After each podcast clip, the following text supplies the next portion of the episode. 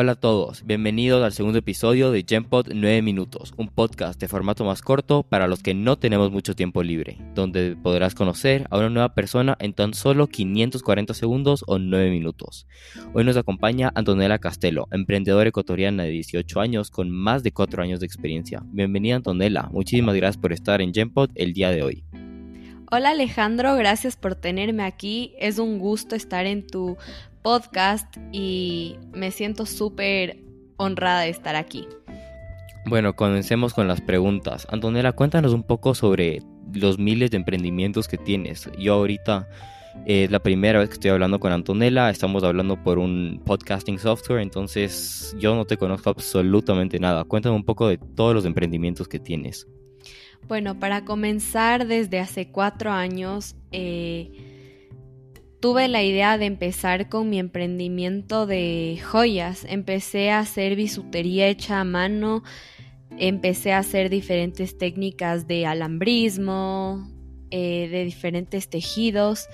Entonces ahí, hace cuatro años, comencé mi primer emprendimiento, que ahora se llama AC Accessories.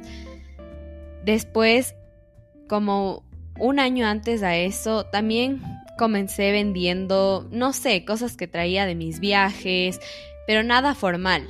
Entonces creo que esa fue como la raíz de todo. Entonces me encantó como que poder vender cosas a la gente, pero sobre todo una experiencia. Entonces, nada, hoy en día tengo cuatro emprendimientos. El primero es Hace Accessories, el segundo es Grey Elephant Summer Camp, que es un campamento que es únicamente los veranos para niños chiquitos, que obviamente es virtual. Y damos clases todo el verano, mi mejor amiga y yo. El tercero es eh, Be Sweet, que es una tienda de dulces traída de todo el mundo. Y la cuarta que está recién empezando, que es un proyecto que yo lo veo muy a futuro, es Urban Deco, que es una tienda de, de decoración. Yo voy a estudiar arquitectura con diseño de interiores, entonces es una tienda que yo quiero tener cuando ya me gradúe de la universidad, pero quiero comenzar desde ya.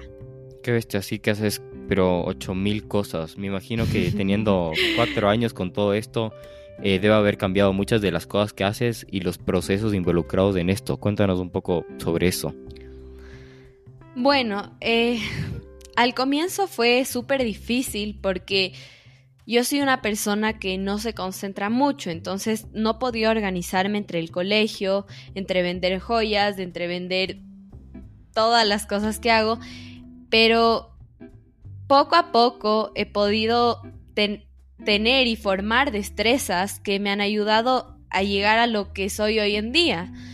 He podido organizarme y he podido llegar como a más personas, pero he podido acoplarme más a ese ritmo de trabajo sin tener tanta dificultad como en el comienzo.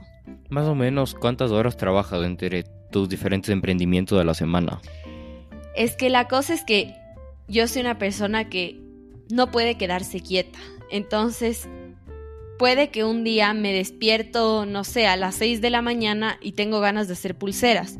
O tengo ganas de, no sé, irme a correr. Entonces, tengo un horario súper flexible eh, con respecto a mis emprendimientos. Pero generalmente, si es que me preguntas, o sea, uniendo todos estos mini tiempos que le doy, deben ser unas 5 horas al día o más. Qué bestia, 5 horas al día. ¿En cuál es el emprendimiento del que, en el que más trabajas? En el que más trabajo ahorita es hace accessories, pero cuando llega el verano trabajo muy de la mano con Grey Elephant. B-Suite e, es un emprendimiento que está, pero siento que va a ser súper temporal porque no me encantó como el resto. Entonces, para mí, o sea, yo me tengo que sentir encantada, me tengo que sentir feliz e inspirada cuando hago, y sí, me fascinó, pero no como el resto. O sea, no. Porque yo soy una persona súper creativa.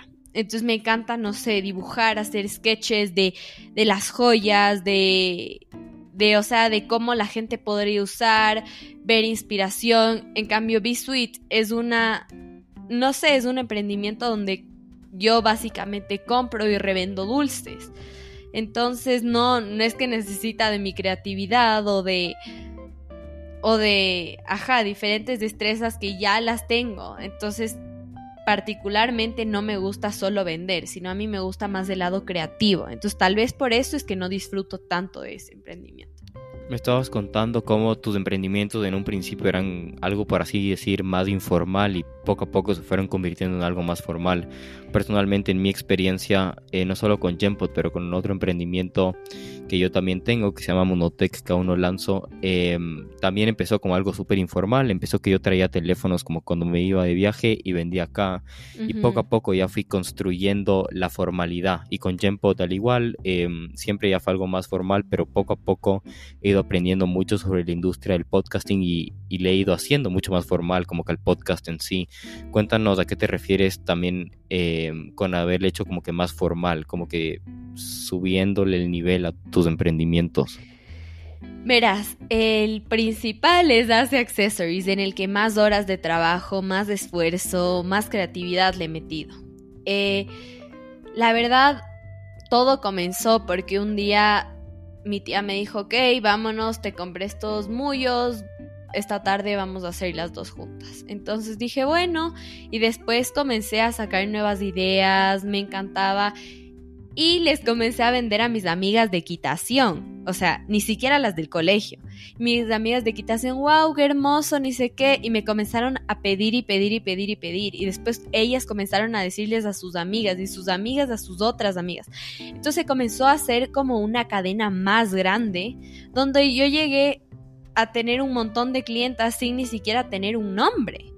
Entonces, ese año dije, no, ok, quiero empezar con este emprendimiento, quiero empezar desde cero y obviamente ir perfeccionando. Entonces, nada, como que era súper informal hasta que después ya dije, ok, se va a llamar Hace Accessories. Eh, obviamente hice yo misma el logo porque me encanta dibujar y toda esa parte creativa.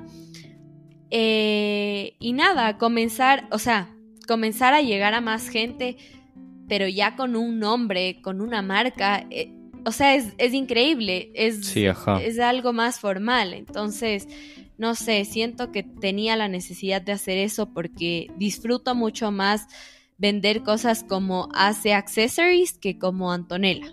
Demasiado de acuerdo, ¿ah? es un proceso que hay que irle construyendo, ¿verdad?